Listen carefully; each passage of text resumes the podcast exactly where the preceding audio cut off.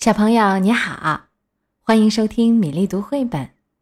今天的故事是托马斯系列之“一次做好一件事”，要特别送给江西赣州的冯静博小朋友，祝你生日快乐！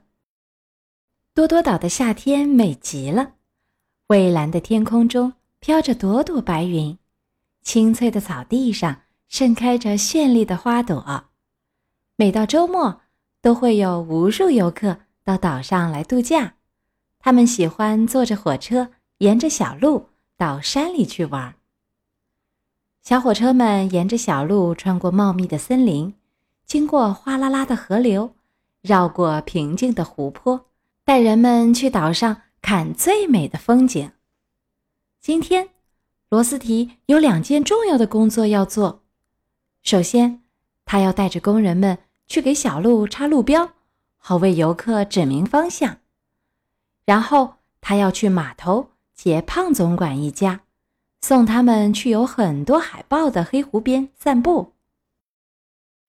罗斯提喜欢忙碌的感觉，他呜呜鸣着汽笛飞驰在铁轨上，边跑边兴奋地哼着歌。罗斯提不想让胖总管认为自己是个爱迟到的小火车。他拉着工人们，飞快地从一个地点冲到另一个地点。每次还没等工人们插完路标，他就不耐烦地催促说：“快点，快点，我要迟到了！”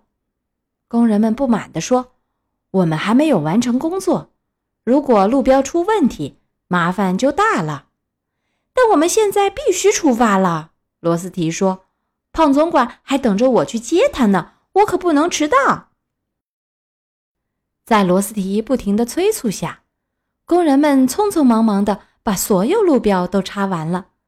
现在罗斯提满意了，才用了大约一个小时的时间，第一项任务就完成了。他兴高采烈地朝码头跑去。当罗斯提兴冲冲地赶到码头时，胖总管一家还没到。罗斯提心情好极了，还跟路过的托马斯聊起天来。过了一会儿，胖总管一家来了。他们登上客车厢，罗斯提把他们送到通往黑湖那条小路的起点。中午咱们在小餐馆见。胖总管向罗斯提挥挥手告别。说完，胖总管一家踏上小路，越走越远。中午，罗斯提准时赶到小餐馆，可是半个小时过去了。胖总管一家却左等也不来，右等也不来。他们会不会在路上遇到什么麻烦了？罗斯提开始担心起来。他决定去四处找找看。经过采石场时，罗斯提看见一群露营者正在搭帐篷。罗斯提焦急地问：“你们有没有见过胖总管？”露营者们放下手中的工具。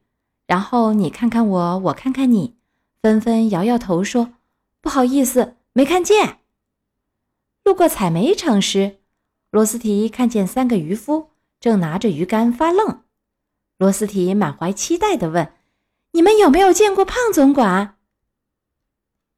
三个渔夫你看看我，我看看你，然后皱着眉头回答说：“不好意思，没见过。”经过旧城堡时，罗斯提看见几个滑雪者正背着滑雪板东张西望。罗斯提问：“你们有没有看见胖总管？”“不好意思，我们没见过。”滑雪者们摆了摆手，回答道。时间慢慢的流逝，可罗斯提还是没有找到胖总管一家。他很纳闷儿，他们到底去哪儿了呢？罗斯提只好继续向前开。突然，他“吱”的一声停住了。为什么滑雪者会在旧城堡？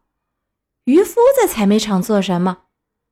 露营者怎么会在采石场搭帐篷？罗斯提大喊：“天哪！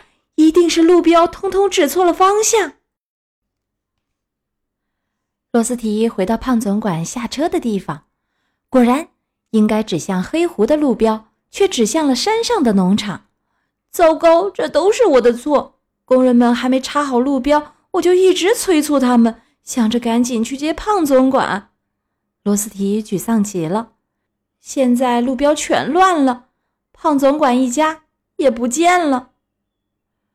罗斯提沿着陡峭的铁轨来到农场，在那里，他总算找到了胖总管一家。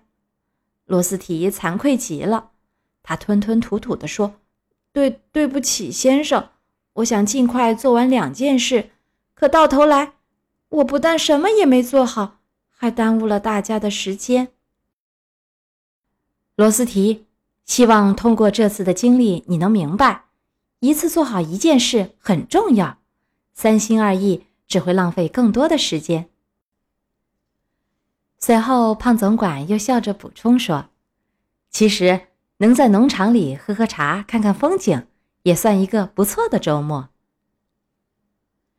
听了胖总管的话，罗斯提心里好受多了，他呜呜鸣着汽笛。把胖总管一家平稳地送回了码头。孩子们向罗斯提挥手告别：“再见，罗斯提。”他们还告诉罗斯提，让他赶紧回机房休息。不过，罗斯提还有件重要的事要做，那就是接上工人们去把错误的路标插对方向。这次，罗斯提没有催促工人们，而是耐心地等在一边。现在他明白了，一次做好一件事，比重新返工更能节省时间。今天的托马斯故事，一次做好一件事讲完了。糖糖喜欢这个故事吗？